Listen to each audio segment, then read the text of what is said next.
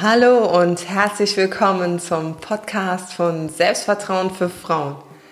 Wenn du dir in deinem Leben auch mehr Selbstvertrauen, Selbstbewusstsein und Selbstliebe wünschst, dann bist du hier genau richtig. Ich wünsche dir ganz viel Spaß beim Zuhören. Deine Julia.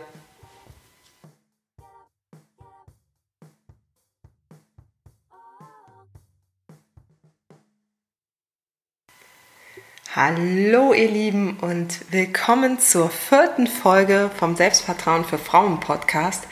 Und ich habe heute einen ganz besonderen Gast für euch und auch für mich, äh, die Gerda Neumann von selbstvertraut.com. Sie unterstützt da als Psychologin veränderungsbereite Menschen. Unter anderem ein Thema von ihr raus aus der Schüchternheit oder auch raus aus der Komfortzone. Ja, für mich ist die Gerda ein ganz besonderer Mensch, denn sie ist meine Mastermind-Freundin. Wir unterstützen uns also jetzt seit, ich glaube, etwas über einem Jahr. Ähm, unterstützen wir uns gegenseitig beim Erreichen unserer Ziele im Online-Business. Deshalb war diese Folge für mich ganz besonders toll und wichtig und ich freue mich und wünsche euch ganz viel Spaß bei diesem Interview. Hallo, liebe Gerda. Ähm, ich freue mich, dass du hier für ein Interview bereitstehst. Die Gerda ist äh, meine Mastermind-Freundin und Kollegin sozusagen aus Österreich.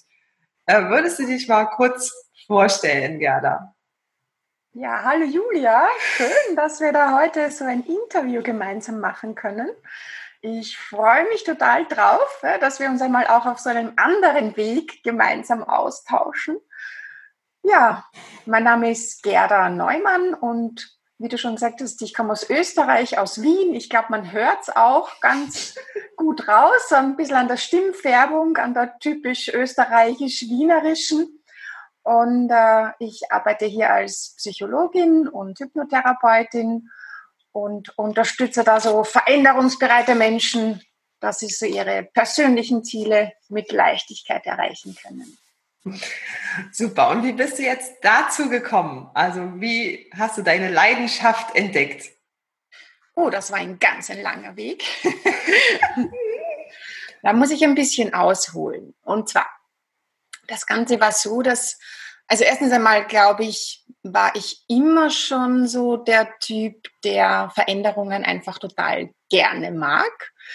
Ähm, wenn ich so zurückblicke, ich bin schon so oft umgezogen und habe neue Dinge immer wieder gemacht, wenn was nicht gepasst hat. Ähm, und unter anderem habe ich mich dann irgendwann entschlossen, Lehrerin zu werden. Mhm. Habe dann meinen damaligen Job gekündigt, habe die Lehrerausbildung begonnen äh, Volksschullehramt, Grundschule ist das bei euch in Deutschland, gell? bei uns heißt es Volksschule. Und äh, habe dann auch eine ganze, ganze, ganze Weile unterrichtet als Volksschullehrerin. Und da ist es mir auch schon so aufgefallen, dass ich vor allem irgendwie so diese die Kinder, weißt du, die Schüchternen, die sich dann nicht trauen, die mhm. da sitzen und die, die, die sagen nichts im Unterricht. Ja? und sind total unsicher. Und ja, weißt du, das ist, mit denen habe ich am ersten geklickt, weil die, die anderen so diese, diese lauten und, und auffälligen, wenn sich die nicht irgendwie dementsprechend verhalten haben, dann, dann waren sofort, sofort viele Hilfestellungen da. Mhm. Aber diese ruhigen, zurückhaltenden, unsicheren Kinder, die, die sind irgendwie untergegangen. Mhm. Und äh, ja, da, da hatte, das war schon so das erste Bedürfnis bei mir da, was verändern zu wollen und, und unterstützen zu wollen. Vor allem auch, weil, weil ich mich ja auch so selbst drin erkannt habe. Ich war ja auch so, ja, dass ich, ähm, ich bin ein introvertierter Mensch. Ich brauche einfach diese Rückzugsmöglichkeit, um mich wieder aufzuladen, ne, die Batterien aufzutanken. Und wenn da viel um mich herum passiert, dann, dann, dann geht es mir mit der Zeit einfach nicht gut. Dann muss ich mich da irgendwie wieder zurücknehmen.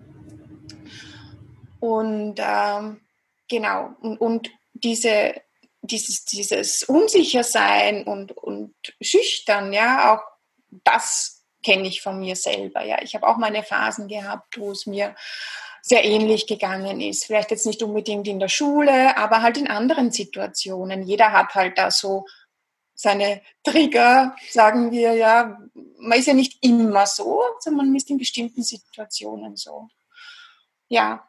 Und welche Situation, wenn du dich jetzt nochmal zurückerinnerst in deine eigene Kindheit, welche Situationen sind dir da besonders schwer gefallen oder noch im Gedächtnis geblieben? Mhm.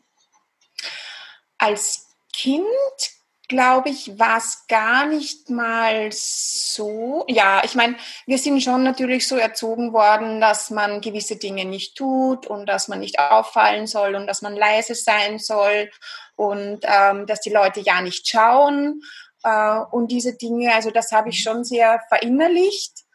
Ähm, später war es eher so dann so im Umgang mit Autoritätspersonen im Freundeskreis nicht. Das ging mhm. alles gut, aber jetzt im Umgang mit Autoritätspersonen, dass ich dann sehr schnell verunsichert war und äh, ja, dann lieber mal gar nichts gesagt habe oder mir die Situationen erst einmal genau angeschaut habe, bevor ich dann vorsichtig mich mal irgendwie zu Wort gemeldet habe. Ja, nicht auffallen, immer funktionieren, ja, nichts falsch machen ähm, das waren halt so die Hauptthemen. Also ich glaube, das war eher dann so als junge Erwachsene eigenartigerweise schon. Ja, obwohl ich, ja, als Kind, glaube ich, war es nicht so extrem. Ja. Ganz extrem war es bei mir dann, wo es mir dann nämlich auch so bewusst geworden ist und wo ich mir gedacht habe, oh Gott, Gerda, was machst du da? Und zwar fällt mir da eine Situation ein, ja, da habe ich eben, äh, nachdem ich eine Weile als Volksschullehrerin gearbeitet habe, habe ich begonnen, äh, Psychologie zu studieren, weil das einfach mich noch mehr interessiert hat äh, und ich dann noch weitermachen wollte. Und dann war ich so auf Fortbildungsveranstaltungen, auf Ausbildungsseminaren und ich hatte ich war so verunsichert, ich habe mich nicht getraut, in der Pause mit den anderen zu sprechen, weil die dann vielleicht merken könnten, dass ich gewisse Dinge noch nicht so beherrsche oder irgendwie der Name von einer bestimmten Theorie mir nicht einfällt oder ganz banale mhm. Sachen. Und weißt du, was ich dann gemacht habe? Ich bin in den Pausen mit dem Handy aufs Klo gegangen und bin erst wieder zurückgekommen, als das Seminar weitergegangen ist. Und da habe ich mir gedacht, wow, also so kann es ja jetzt nicht sein, oder? also du hast dich da schon sehr eingeschränkt selbst, ne? weil du einfach da Hemmungen hattest, mhm. dass die dich irgendwie enttarnen können, dass du eigentlich nicht so viel weißt wie sie. Ja. Und halt, konntest da nicht so drüber stehen und, und irgendwie denken, naja, wir plaudern jetzt ein bisschen und ähm, wird schon alles ja. gut werden. Ja, ja. Smalltalk habe ich gerade noch so die ersten paar Minuten hingekriegt, aber dann, schwupp, war ich weg. Und das, das kam mir nicht von heute auf morgen. Das ist ja, so wie du es auch kennst, das ist ein Vermeidungsverhalten, das wir uns schon langsam aufbauen. Mhm. Oft auch aus einer reinen Bequemlichkeit heraus. Und wenn ich dazu zurückdenke, wie es bei mir war, als introvertierter Mensch habe ich, ich weiß nicht, ob bewusst oder unbewusst, aber meine engsten Freunde sind alle sehr extrovertiert. Mhm. Ich musste gar nichts tun. Die haben mir alles abgenommen. Ich war einfach dabei. Die haben alles organisiert. Ja, ich war dabei.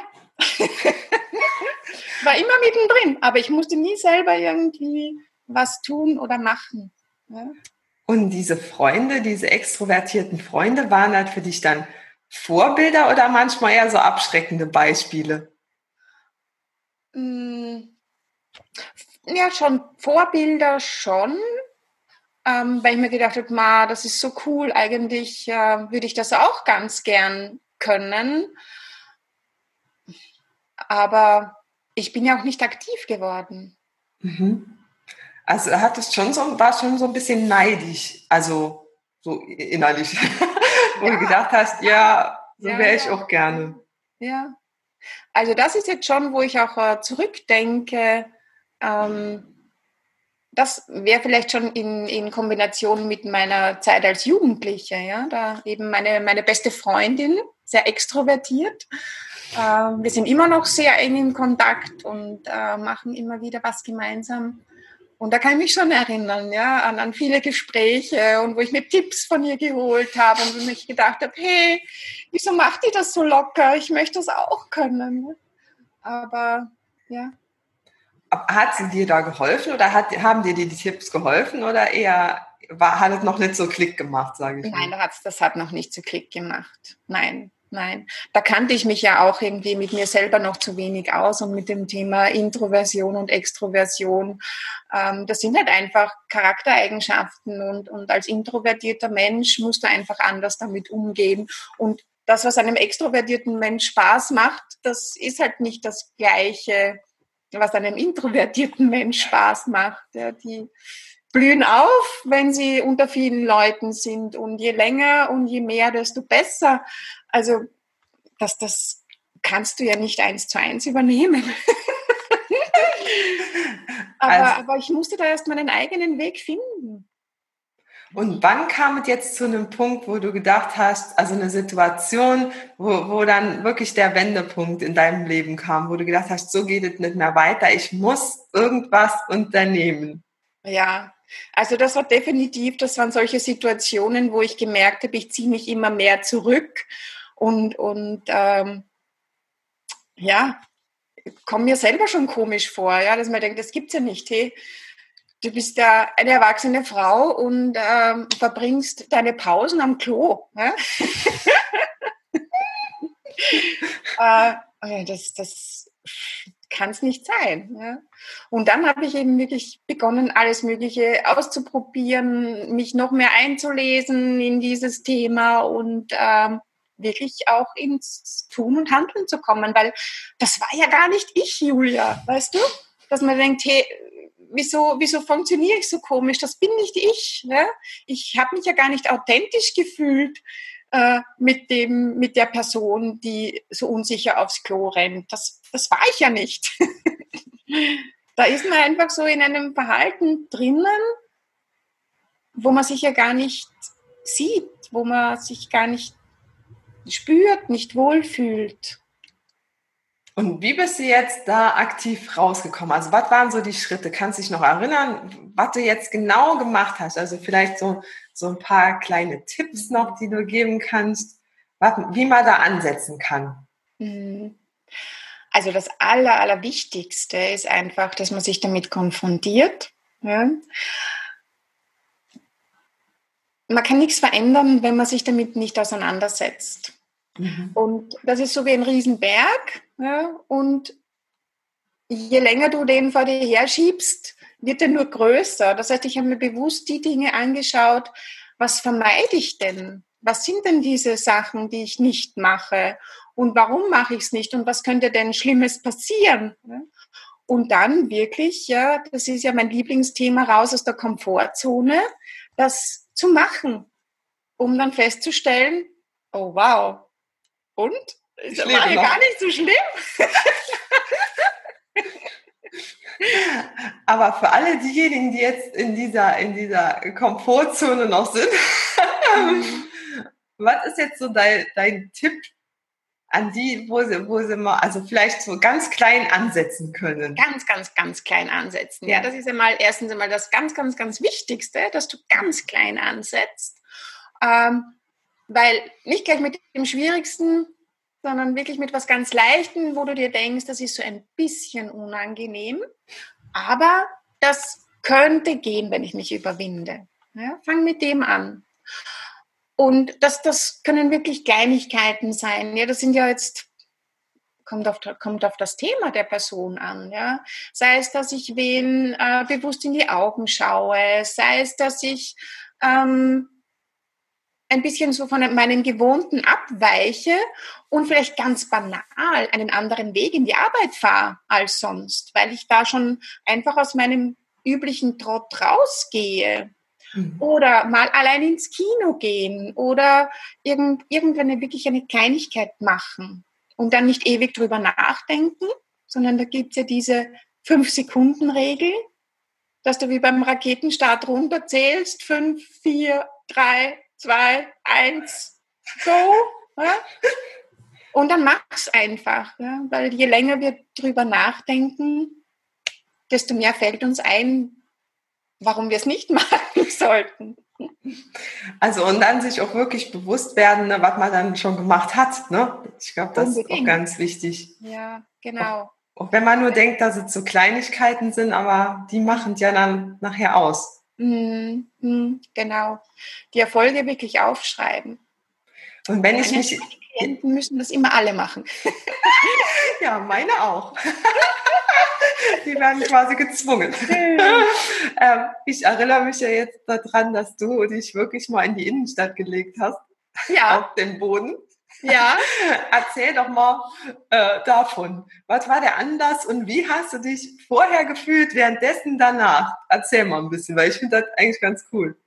Ja, das, das war ganz witzig, weil ähm, da hatte ich gerade selber so eine Challenge laufen, also ein Angebot für eine Fünf-Tage-Challenge raus aus der Komfortzone. Das war meine aller, allererste.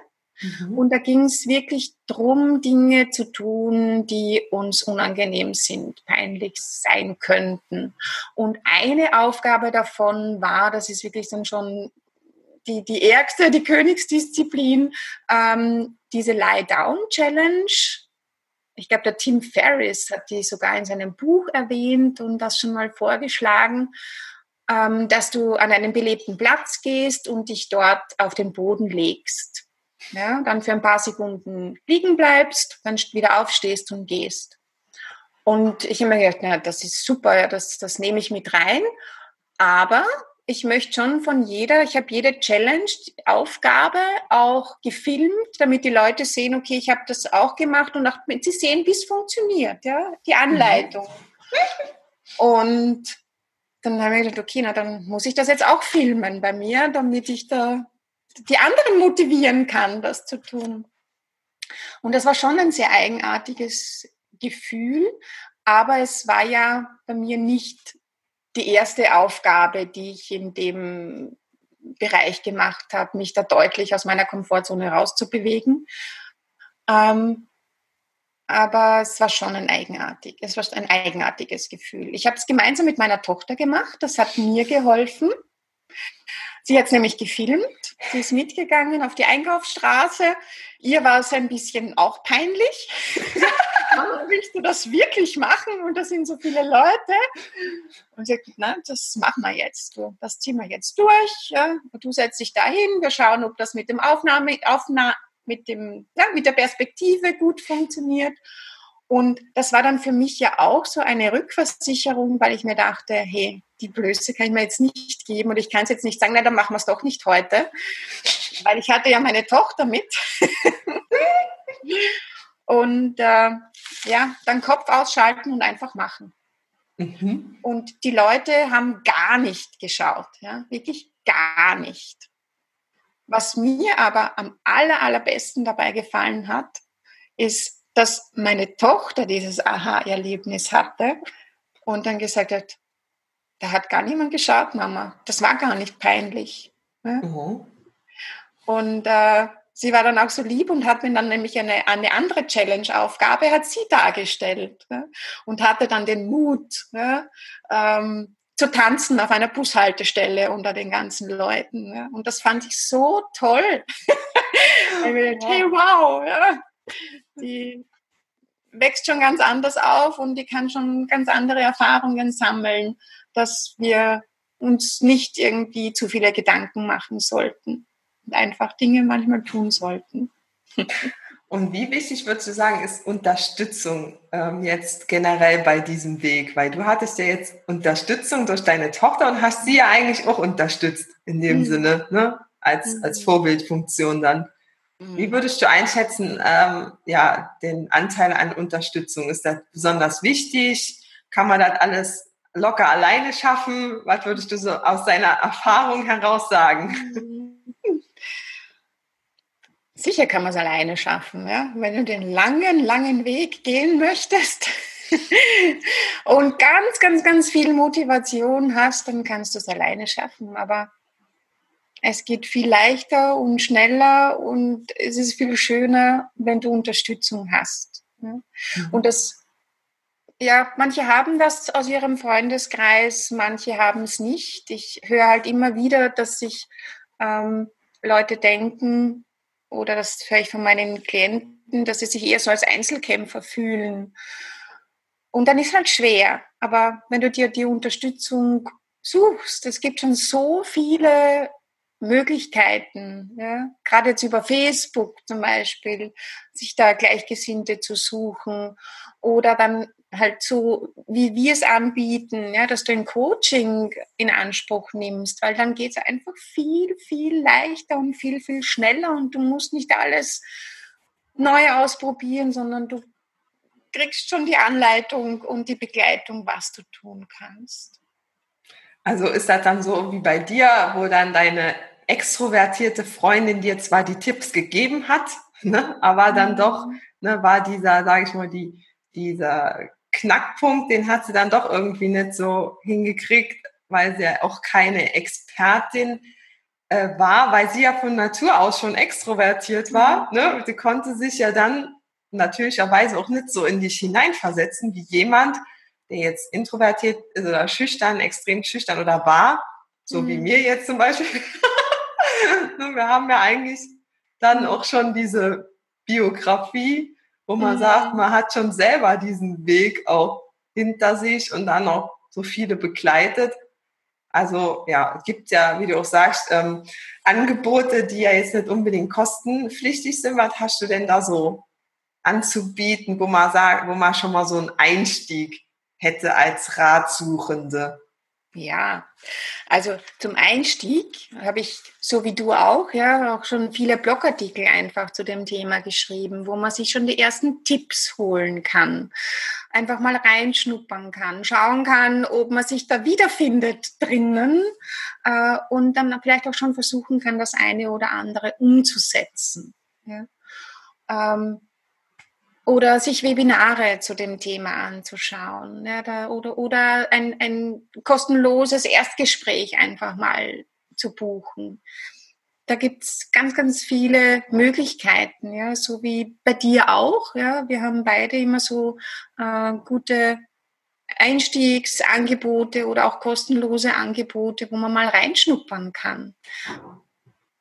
Und falls man sich dann doch entschließt, mit jemandem zusammenzuarbeiten, dann ist sowas auch wichtig, weil man muss mit der Person ja auch gut können. Und mhm.